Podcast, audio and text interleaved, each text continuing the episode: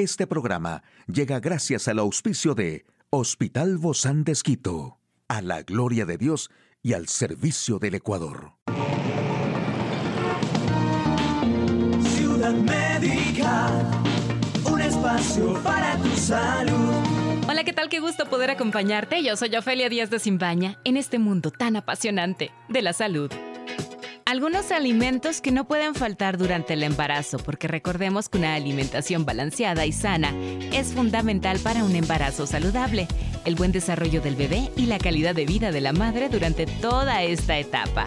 Así que los alimentos que no deben faltar en la mujer embarazada son la leche, la carne vacuna por su alto aporte de proteínas y hierro fundamental para prevenir anemias por déficit de hierro tan frecuentes en la segunda mitad del embarazo, frutas incluidos cítricos como naranja, mandarina, pomelo o kiwi por su alto aporte de vitamina C, vegetales de hoja verde son fuente de ácido fólico, el cual además debe ser suplementado en el primer trimestre. Pescados son la principal fuente de ácidos grasos omega 3 y deben ser incorporados por la mamá para favorecer el desarrollo neurocognitivo del niño en crecimiento. Legumbres, ya que aportan proteínas de origen vegetal, indispensables sobre todo en las mujeres vegetarianas. Hierro de origen no hemínico, que debe ser combinado con un cítrico para favorecer su absorción y gran cantidad de fibra. Pastas, arroz, galletas y panes integrales son fuente de energía para permitir el buen desarrollo del bebé. Huevos, ya que colaboran con cubrir las necesidades de proteína durante el embarazo, sobre todo la clara. La yema contiene hierro, quesos y aceites vegetales como oliva, girasol o maíz.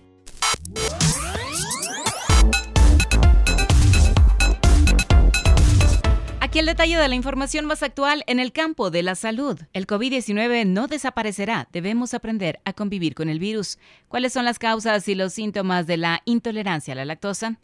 Estamos en huelga de tener bebés, el país con la natalidad más baja del mundo y sus consecuencias.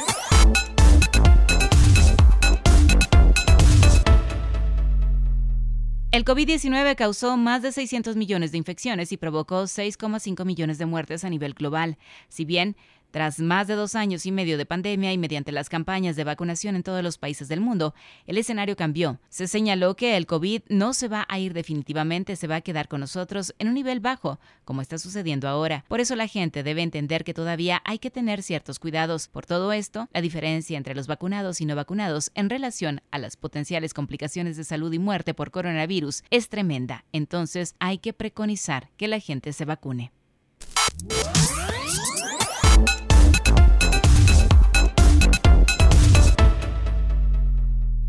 Y los datos señalan que casi un 15% de la población actual tiene intolerancia a la lactosa. La cifra podría ser mucho mayor debido a que mucha gente desconoce que sufre tal afección. Los síntomas de la intolerancia son muy variados y bastante molestos, como es el caso de dolores abdominales, gases, náuseas o diarrea. Una persona que sufre tal afección y consume algo de leche va a tener una serie de síntomas bastante claros, como vómitos, náuseas, flatulencias, gases abdominales. Los síntomas pueden darse al momento de ingerir la leche o pasado algún tiempo desde dicho consumo. Lo normal es que los síntomas se hagan visibles a partir de los 30 minutos y hasta las 2 horas. Lo normal es que el grado de intolerancia sea parcial, aunque puede variar según la persona que sufra la intolerancia.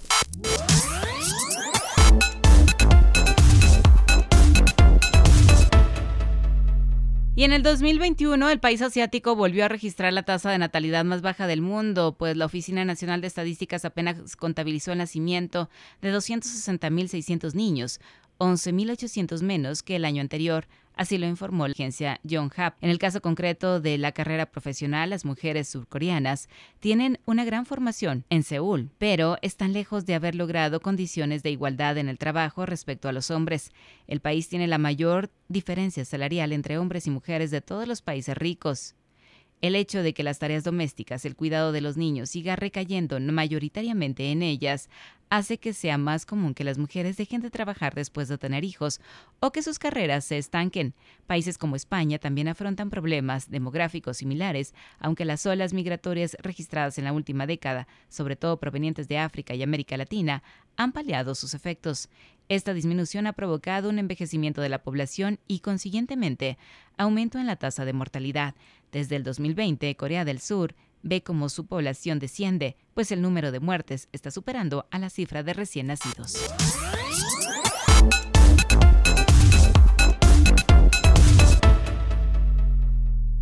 Hoy en Médico Directo hablaremos sobre toxoplasmosis ocular. ¿Quiere saber usted más de este tema? Lo invito a que nos acompañe. Una charla amigable con nuestro invitado. Recibimos con mucho agrado al doctor Patricio Flor, él, es oftalmólogo del Hospital Bozán de Esquito. Gracias, doc, por acompañarnos el día de hoy y en vivo. Tenemos ese privilegio porque no siempre se tiene, doc. Gracias. Muchas gracias por la invitación. Realmente hablar de toxoplasmosis ocular es hablar de una de las enfermedades más comunes que pasa desapercibida muchas veces. El compromiso ocular por la toxoplasmosis no es más sino hasta de 100 años atrás más o menos por los años de 1930, a pesar de que ya se había descubierto la toxoplasmosis congénita y la toxoplasmosis adquirida en las personas unos 20 años atrás. ¿Cómo se contagia, doctor? Por cierto? Verdaderamente el contagio es a través de las aguas contaminadas, a través de los alimentos vegetales y sobre todo la carne mal cocinada. ¿Y esto de, de, lo que se habla siempre de los gatos? El gato es el huésped natural o el reservorio natural donde el el toxoplasma gondii, el parásito, tiene una reproducción sexual, es decir, se duplica y se mantiene, pero lo transmite directamente a los animales como el cerdo, a la cabra, a las ovejas, entre otras cosas. Los ratones también. Los ratones también son transmisores, así es. Y resulta que estos, a veces cuando uno los ingiere las personas, cuando no está bien cocinada las carnes, es una forma de ingreso al individuo donde se produce otro tipo de reproducción asexuada y es el huésped que se convierte en una, un paciente el, se convierte ya en un paciente, una persona infectada y por tanto puede tener complicaciones de esta, de esta infestación. Y casi siempre eh, se ha conocido esto y mucho, mucho cuidado tienen las mujeres embarazadas, ¿verdad? Así es. Eh, esa es una de las de las famosas enfermedades de Storch que se denominan y que tienen que ser descartadas en el primer trimestre del embarazo, puesto que esto constituye factor de riesgo muy importante para que los fetos y los, recién nacidos tengan complicaciones muy severas. En las mujeres embarazadas, la toxoplasmosis es una de las primeras causas de aborto, de tal manera que esto se constituyó en una regla de cumplimiento que todas las pacientes embarazadas se hagan estos exámenes para descartar estas patologías, entre otras la sífilis, toxoplasma, citomegalovirus, que son patologías que traen repercusiones muy severas en los recién nacidos. ¿Cuál es la consecuencia en el recién nacido, Doc? Bueno, puede tener complicaciones como catarata, puede tener eh, microcefalia y también puede tener a nivel ocular lesiones muy severas en la parte más importante de la visión como es la fobia. Es decir, dentro del aspecto retiniano, la fobia es el sitio donde se, puede, se afecta más frecuentemente la forma congénita y esto se debe a que en este sitio hay mayor actividad metabólica de la retina y por tanto el parásito busca este sitio. Obviamente este, si tenemos un paciente con estas complicaciones, vamos a tener un paciente que va a tener baja visión de aquí en adelante para toda su vida. Pero también puede tener otras complicaciones. Generalmente no. Y es una patología que se puede reactivar o se puede recidivar periódicamente cada 5 cada 7 años. Cada vez que se reactiva, produce daños a otros sitios de la, de la retina. Estamos hablando que no tiene cura en el bebé recién nacido. Eh, se da medicación lo que hacemos es inactivar el parásito con fármacos, pero ya deja sus secuelas, muchas veces irreversibles. Eh, a nivel cerebral, pues las complicaciones muy, son muy severas. ¿Qué sucede entonces en la madre que sí tiene el toxoplasmosis a nivel ocular? Si la madre tiene la toxoplasmosis a nivel ocular, puede pasarle al hijo a través de la placenta por una activación de la enfermedad durante el embarazo. Entonces tiene que estar pendiente de que no haya una activación. Ahora, existe también la forma adquirida, es decir, una persona que adquiere la enfermedad y que luego una enfermedad sistémica, es decir, a todo el organismo, y que 5 a 7 años después esta enfermedad adquirida produce complicaciones muy severas a nivel ocular en esta persona. ¿Como el COVID, por ejemplo? No como el COVID. ¿Hay alguna relación entre toxoplasmosis y COVID, doctor? Lo que sucede es que el COVID, siendo una enfermedad viral, pues disminuye las defensas del individuo esto ha sido motivo para que flora bacteriana y los parásitos del mundo hayan tenido otro tipo de comportamiento. El toxoplasma tiene otra connotación con el, en los pacientes inmunocomprometidos. Los pacientes, por ejemplo, con HIV, eh, que tienen defensas bajas, pueden infectarse muy fácilmente con esta patología y tener complicaciones severas. Igual también puede haber la presencia de citomegalovirus a nivel ocular y que en ocasiones pueden ocasionar pérdidas visuales muy severas y llegar hasta la, hasta la pérdida total. Tengo en mis notas, Doc, que usted hablaba de las carnes no, no bien cocinadas, ¿verdad? Medias crudas.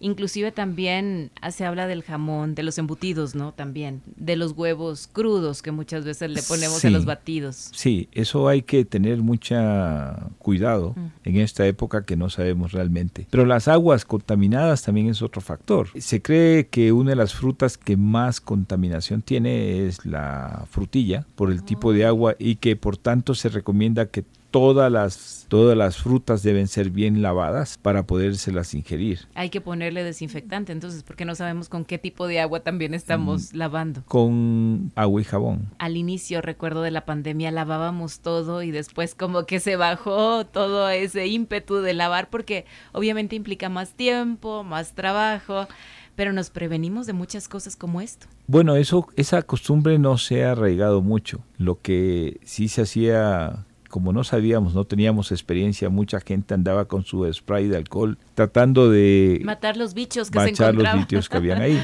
Igual Recuerden ustedes que entraban los carros, le echaban una serie de sustancias a las llantas de los carros, no sabíamos qué hacer, la fumigación, es decir, las normas mundiales de prevención de esta enfermedad, pues en un principio se fue aprendiendo poco a poco. ¿Cuáles son los síntomas de la toxoplasmosis, Doc? En la toxoplasmosis adquirida usted puede tener dolores musculares, mialgias y puede tener alteraciones visuales como visión borrosa. En ese caso pues deben asistir a un oftalmólogo para que le haga un fondo de ojo y vea cuál es el compromiso de si es que tiene o no compromiso ocular de la toxoplasmosis. Cuando, cuando esto se diagnostica, ¿hay algún tratamiento, doctor? Eh, sí, existen muchos tratamientos. Eh, los americanos y los españoles y europeos usan mucho la citromicina, en tanto que los brasileros, pues por su cantidad de personas que han sido infectadas, ellos usan un poco de eh, más sulfacetamina, la pirimetamina, que la usan muy frecuentemente. ¿Qué se logra con este tratamiento? Lo que se logra es inactivar el parásito o sea, que se produzca cicatrices. De manera tal de que esto es una manera que nosotros tenemos que manejar conjuntamente con los infectólogos. Es decir, es un trabajo conjunto y no solamente el infectólogo, sino que en ocasiones puede producir alteraciones cardiológicas. Hay que estar entonces alerta una vez que se ha detectado. Sí, hay que estar tan alerta a esta enfermedad que el 85% de las infecciones oculares en Brasil son por toxoplasmosis. Y en los Estados Unidos este, este porcentaje disminuye a un 20% aproximadamente. Es decir, tiene, es una enfermedad que merece ser controlada, que merece ser investigada y que debe ser tratada para evitar las reactivaciones de esta patología. No quiero que se alarmen quienes tengan gatos en casa, ¿no? Pero sí hay que tener ciertas precauciones para quizá evitar que, que se alimenten con productos crudos, tal vez. Así es. Bueno, en ese sentido, el manejo de las mascotas ha cambiado notablemente. Los gatos, que son frecuentes como mascotas, ahora tienen otro trato y a ellos les someten en muchas ocasiones a exámenes de investigación de parásitos igual que a una persona. Ante todo, entonces, Doc, debemos prevenir con todo esto que ya hemos mencionado. Efectivamente, hacer un, un lavado de las frutas, exhaustivo, una buena cocción de los alimentos, limpieza permanente de sus manos y sobre todo evitar y tener signos de alarma como son si usted tiene pérdida visual, acudir del oftalmólogo para que le investiguen esta patología que es frecuente. Muchísimas gracias, doctor Patricio Flor, oftalmólogo del Hospital Bozán de Esquito. A usted, amigo y amiga, a seguirnos cuidando, por favor. Hasta la próxima. Un espacio para tu salud. Puedes escuchar de nuevo este programa en radio hcjb.org. Este programa llegó a usted gracias al gentil auspicio de Hospital Bozán de Esquito, a la gloria de Dios y al servicio del Ecuador.